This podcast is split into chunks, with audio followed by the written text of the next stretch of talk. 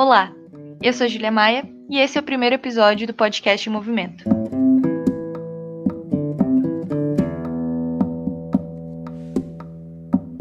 Essa semana foi divulgado um manifesto construído por grande parte do PSOL, lançando a pré-candidatura de Glauber Braga à presidência em 2022.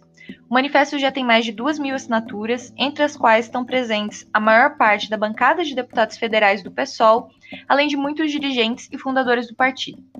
É para debater sobre isso que hoje nós teremos a presença dele, Glauber Braga. Glauber, seja muito bem-vindo. A gente agradece demais a sua disposição de participar do nosso podcast. Oi, Júlia. Eu que agradeço. Muito obrigado. Que bom estar aqui batendo esse papo contigo. E a minha saudação a todo mundo que está ouvindo. Então, vamos começar de forma muito direta. Por que, que você topou ser pré-candidato à presidência pelo PSOL? Porque eu considero que é fundamental nesse momento político a gente ter a afirmação de um polo com independência que possa estar reforçando o debate político nacional para uma orientação não sectária, mas na construção de um programa popular e ao mesmo tempo radical. A radicalidade política não pode estar fora do debate nacional do ponto de vista das forças de esquerda. E eu acho, Júlia, que a pré-candidatura nasce, então, já com três tarefas imediatas. A primeira delas é demonstrar que você pode ter uma pré-candidatura que não coloque, que não terceirize todas as suas energias para as modificações do que está acontecendo para 2022. A luta, por exemplo, pelo fora Bolsonaro tem que ser para já, tem que ser para agora. E acho que isso, inclusive, tem um caráter interessante do ponto de vista pedagógico para o conjunto das forças políticas, de que dá sim para discutir a via eleitoral sem abandonar o que é a prioridade, que é a luta social desse momento para parar esse governo genocida. Segunda tarefa, a construção de um programa, né, que não tenha medo de dizer que é de esquerda, que dialogue com o conjunto das forças sociais e políticas e, como eu já disse, que tenha radicalidade política. Não podem querer esconder, colocar debaixo da mesa por uma moderação desmobilizante aquilo que é a necessidade da gente se apresentar, de defender as nossas bandeiras, de fazer com que elas sejam discutidas pela sociedade, pela juventude. Em terceiro lugar, essa candidatura, essa pré-candidatura, tem que ter o objetivo também de não virar as costas para um desejo, para uma preocupação que é justa, legítima da sociedade, que é de unidade na esquerda, né? Então, não virando as costas para isso, o que, que nós defendemos? Nós defendemos que se dialogue com as outras forças políticas, verificando a possibilidade de construção de uma plataforma comum, em unidade da esquerda, num programa de esquerda, né? E aí alguns vão dizer o seguinte: ah, mas é, então o que, que isso difere de outras candidaturas? Difere porque a gente coloca limites evidentes. Não cabe nessa mesa, na tentativa de construção de um programa comum, a direita liberal que se fantasia de centro e que quer muitas vezes fragmentar a possibilidade de uma reação de esquerda que seja verdadeira e contundente. Você tocou num ponto que tem sido bastante pauta de debate depois do lançamento da pré-candidatura, que é sobre o tema da unidade entre as esquerdas, né? Crescente a oposição ao Bolsonaro, cada vez mais, desde 2018, e isso também fez com que crescesse uma certa pressão por unidade eleitoral entre as esquerdas para acabar de vez com o pesadelo que é o Bolsonaro na presidência, para derrotar o Bolsonaro sem sombra de dúvidas. Mas, assim, na sua opinião, por que que hoje, hoje por hoje, essa unidade não é possível? O que que separa as esquerdas? Então, eu acho que tem uma coisa que é fotografia, que é a unidade de ação contra Bolsonaro, contra o fechamento de regime. Né? Então, aí você pode, inclusive, articular tarefas específicas com outras forças políticas para atacar Bolsonaro contra o seu projeto genocida. Isso é uma coisa. Né? Agora, tem uma outra coisa que não é fotografia, que é filme. A construção de uma plataforma comum eleitoral, ela tem que estar baseada necessariamente naquilo que você procura apresentar para o conjunto da sociedade como necessidade de um programa que tenha caráter de fato estrutural para modificar as mazelas que estão sendo colocadas em prática e que tem uma relação direta com o que a gente tem que fazer, que é um enfrentamento ao capitalismo, e no caso brasileiro, nas suas facetas mais cruéis e dramáticas, que são o ultraliberalismo e a orientação fascista. Quando a gente abre mão de fazer o diálogo por essa disputa, a gente está abrindo mão do nosso programa, a gente está abrindo mão da razão de ser do nosso próprio partido. Então, dá para se constituir o que seja também uma unidade de caráter eleitoral? Depende. A pergunta é: os demais partidos de oposição, da, da esquerda mais alargada, vão priorizar uma frente de esquerda com programa de esquerda? Se for assim, dá. Agora, vai ficar só o pessoal tentando isso e os outros partidos tentando a relação prioritária com partidos da direita?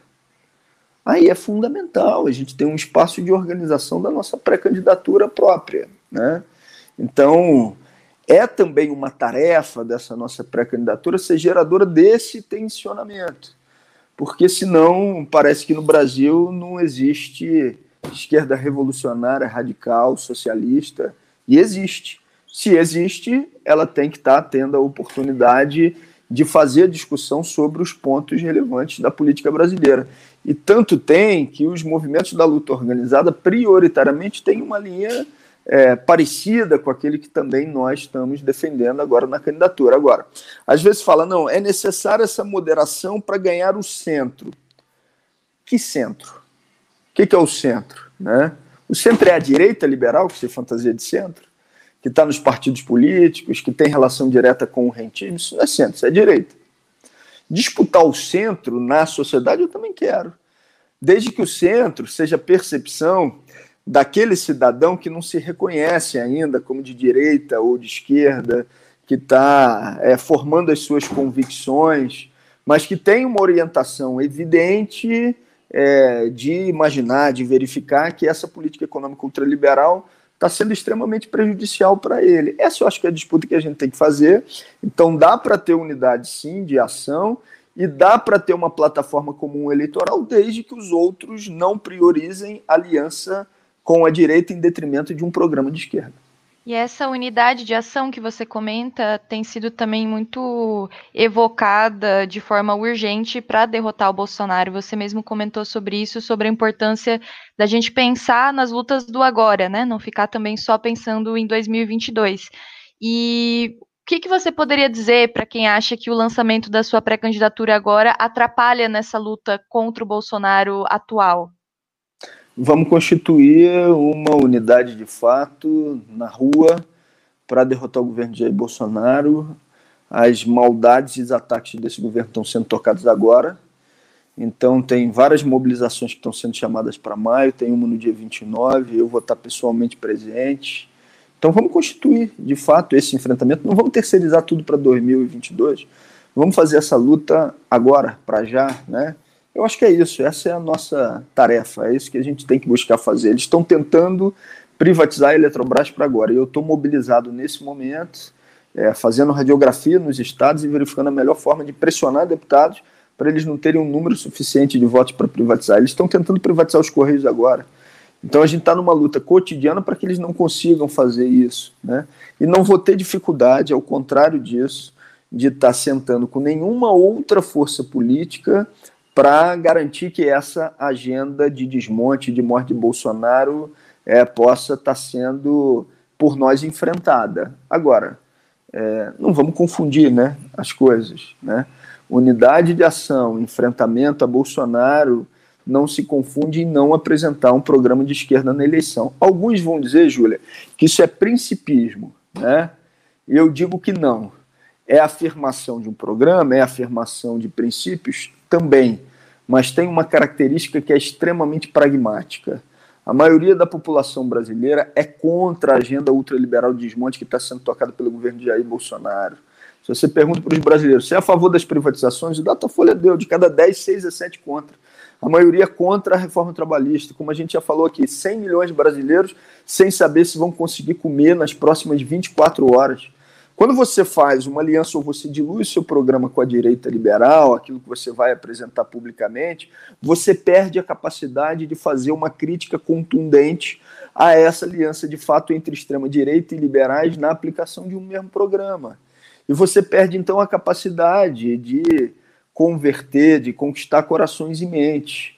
Enfrentar Bolsonaro e derrotar ele e também o bolsonarismo passa pela denúncia das estruturas que o alimentam e o sustentam. Se a gente deixa de fazer isso, a nossa capacidade de enfrentamento ao bolsonarismo e ao próprio Bolsonaro fica muito menor. Você falou bastante sobre o programa também, né? O programa ser parte do que cria essas divergências entre a esquerda ampla e o próprio PSOL e a sua pré-candidatura. Queria que você comentasse um pouco mais sobre qual que é esse programa que a sua pré-candidatura encarna, qual que é o programa que quer apresentar para 2022. A gente lançou no documento, né, de defesa da pré-candidatura alguns eixos, né, quatro eixos iniciais, com a compreensão que é o início da discussão de um programa que tem que ser muito mais detalhado e que você não pode ser com maior que seja a legitimidade das forças políticas que o apresentaram, né, o senhor de algo que começa já pronto e acabado. Não, né? Esse é um processo de construção com as organizações e com os movimentos. Mas eu posso dar aqui algumas é, informações, né, e quem quiser conhecer também mais desse documento, está lá em Manifesto Glauber, né, e está o conjunto de pontos já relacionados. Mas vou dar um exemplo, objetivo. Primeiro lugar, dá para ter um programa de esquerda que não assuma o compromisso com o referendo revogatório das medidas de desmonte que estão sendo tocadas pelo governo Bolsonaro, privatizações, ataques ao Estado nas suas garantias sociais, na nossa avaliação não dá, né? Isso tem que estar necessariamente num programa de esquerda. Mas se você quer muito conquistar a direita liberal, como, como algumas forças estão fazendo, você não bota isso no programa, porque você vai tentar moderar por completo aquilo é, que é a mensagem que vai ser transmitida publicamente. É, um outro ponto, né, ainda também do ponto de vista econômico, que a gente quer colocar nessa discussão, e por isso o primeiro eixo é contra o rentismo e o neoliberalismo, é a modificação do conceito de trabalho, do emprego, do ponto de vista liberal, né, que eles massificam o tempo todo. Eles sempre botam o emprego como um favor do mercado. E não é. Né? O trabalho pode e deve ser um direito garantido constitucionalmente, onde você tenha todos os trabalhadores é, nas suas atividades laborais. Um liberal vai dizer: ah, pelo amor de Deus, está brincando, vai ganhar o prêmio Nobel de Economia, como eles tentam fazer para ridicularizar. Mas essa não é uma ideia original nossa, já está focando em vários lugares do mundo, né? Eu apresentei um projeto de lei que trata do tema, parte da equipe do Bernie Sanders Econômico já fazia essa defesa também. Em outros lugares do mundo isso tem acontecido, né? Esse debate tem sido realizado. Na zona rural da Índia, por exemplo, teve um projeto parecido. Então, esse é um outro debate que a gente quer fazer. Parcela significativa do PIB brasileiro para garantir o pleno emprego, aumentando e reforçando a capacidade de enfrentamento do trabalhador, é, que numa crise como essa que a gente tem vivenciado, diminui por completo a sua possibilidade de ampliar rendimentos e a capacidade de organização fica diretamente atingida. Né? Um outro eixo que a gente considera fundamental é o enfrentamento ao que é a concentração da terra e o desmonte, a destruição ambiental que é tocada no Brasil.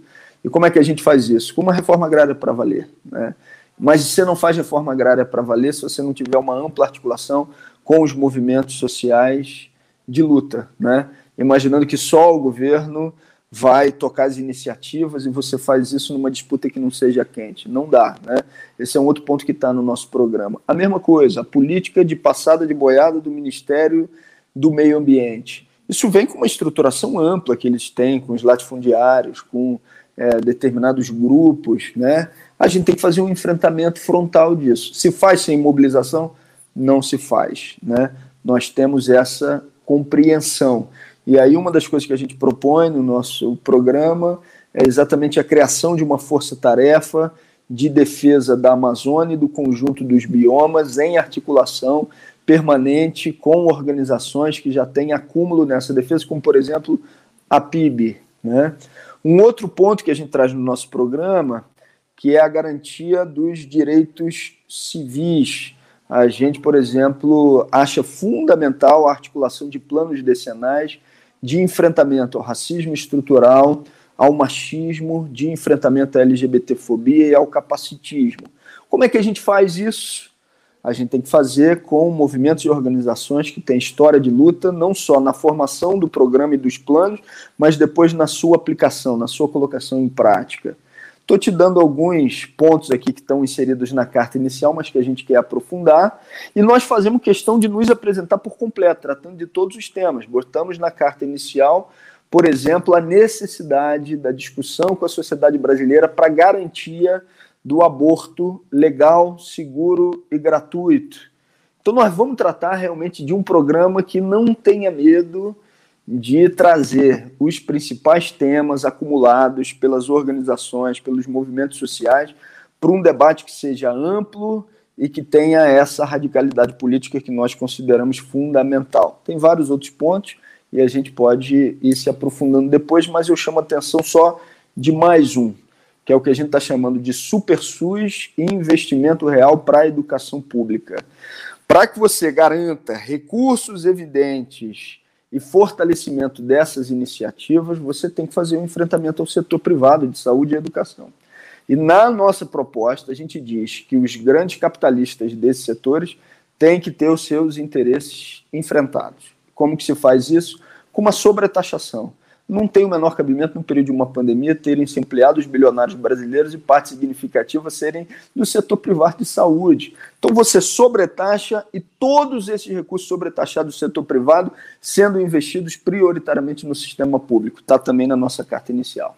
E você falou bastante sobre o programa e a aplicação do programa, pelo que você disse, está muito relacionada não só com uma eventual vitória eleitoral, mas principalmente com um apoio nas ruas, um apoio organizado, um apoio nos movimentos sociais, na, nessa base de filiados, mas também de apoiadores do PSOL.